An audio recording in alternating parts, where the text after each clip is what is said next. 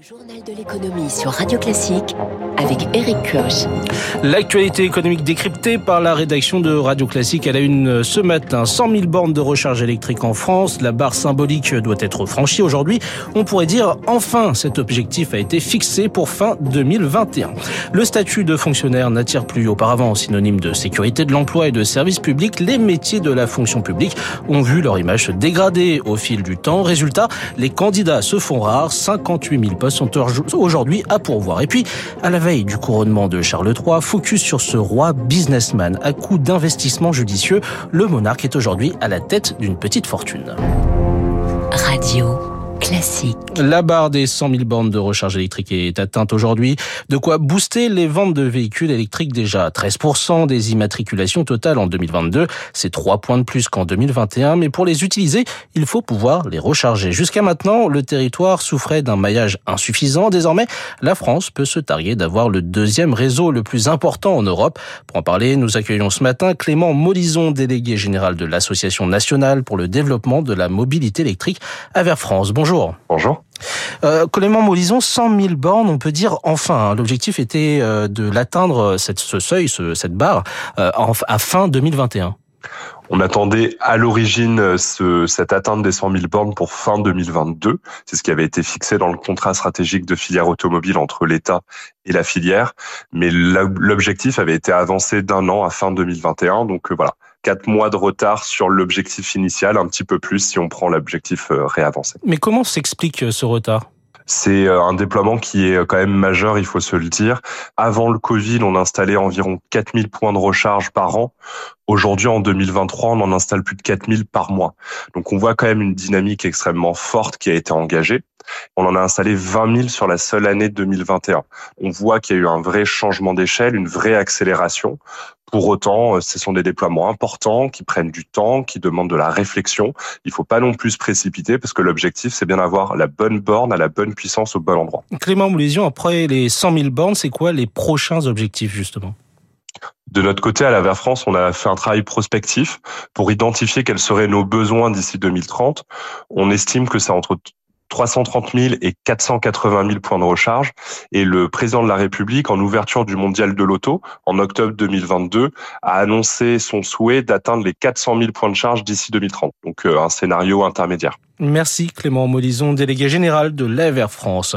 Revaloriser l'image des fonctionnaires pour remédier au manque d'attractivité de la fonction publique, c'est l'objectif du salon professionnel qui s'est tenu hier à Paris pour la première fois depuis 2016, car dans les administrations, les hôpitaux et les collectivités, près de 58 000 postes sont à pourvoir. Une tendance qui s'accélère sur fond de désillusion dans la fonction publique, Zoé Pallier. Un secrétaire de mairie sans baccalauréat reste 12 ans au niveau du SMIC. Un fonctionnaire plus diplômé comme un psychologue débute à 200 euros au-dessus du salaire minimum. Des rémunérations de moins en moins attractives, explique Émilie Bilan-Curigné, enseignante-chercheuse en sociologie à Sciences Po. Cette dégradation se lit d'abord dans le temps. Relativement au coût de la vie, les personnels sont moins bien rémunérés qu'il y a 20 ou 30 ans. Et puis ça se voit aussi par rapport aux autres emplois euh, à qualification équivalente dans le secteur privé. On observe aussi aussi hein, une forme de recul euh, de l'attractivité de l'emploi public. Avec plus de tâches administratives, des réformes successives et des problèmes de sous-effectifs, les conditions de travail se sont aussi dégradées. Quand on interroge les agentes et agents sur les raisons qui les amènent à travailler dans le public, beaucoup mentionnent la volonté euh, de travailler pour euh, des missions d'intérêt général. Il y a beaucoup, en particulier les trois quarts des fonctionnaires qui sont au contact du public, considèrent qu'ils ne sont plus en mesure de rendre le service public comme il ou elle devrait le faire. Et donc ça nourrit un sentiment de perte de sens dans la fonction publique. Autre facteur de désillusion, la sécurité de l'emploi n'est plus garantie. Plus d'un agent de la fonction publique sur cinq est contractuel et enchaîne souvent les CDD pendant plusieurs années sans être titularisé. Le décryptage de Zoé Pallier. Au chapitre social, nouvelle session dans le monde de la mode et du prêt-à-porter. Les chaussures André vont être euh, partiellement cédées à une société belge. La décision du tribunal de commerce de Nanterre est tombée hier. 21 des 49 magasins de l'enseigne seront donc repris par Optacare. Même chemin pour 119 des 250 salariés. La France désertée par les touristes chinois. Raison principale de depuis la pandémie, le nombre de vols entre Paris et Pékin s'est réduit à peau de chagrin. Air France, seule compagnie française à assurer les liaisons, n'en propose aujourd'hui que 6 hebdomadaires contre 32 en 2019. Problème, selon un accord signé en 96, les liaisons entre la Chine et la France doivent se répartir équitablement entre les compagnies des deux pays.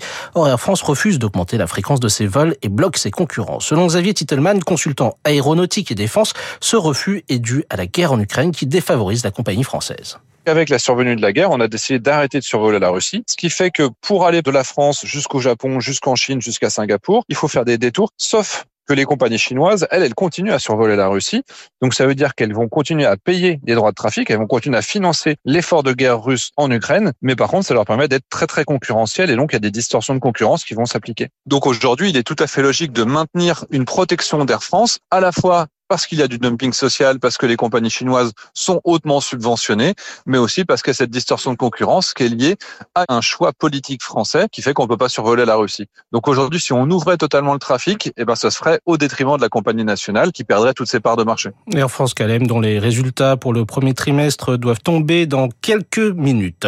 Et après cette, euh, après la Fed, c'est au tour de la BCE d'annoncer une nouvelle hausse de ses taux. C'était attendu, hein, mais à l'image de son pendant américain, la Banque Centrale Européenne a ralenti son resserrement monétaire avec un taux directeur relevé de 0,25% et annonce ne pas vouloir faire de pause. Il s'agit de la septième hausse depuis juillet 2022. Et après cette annonce, les bourses européennes ont terminé en baisse hier soir.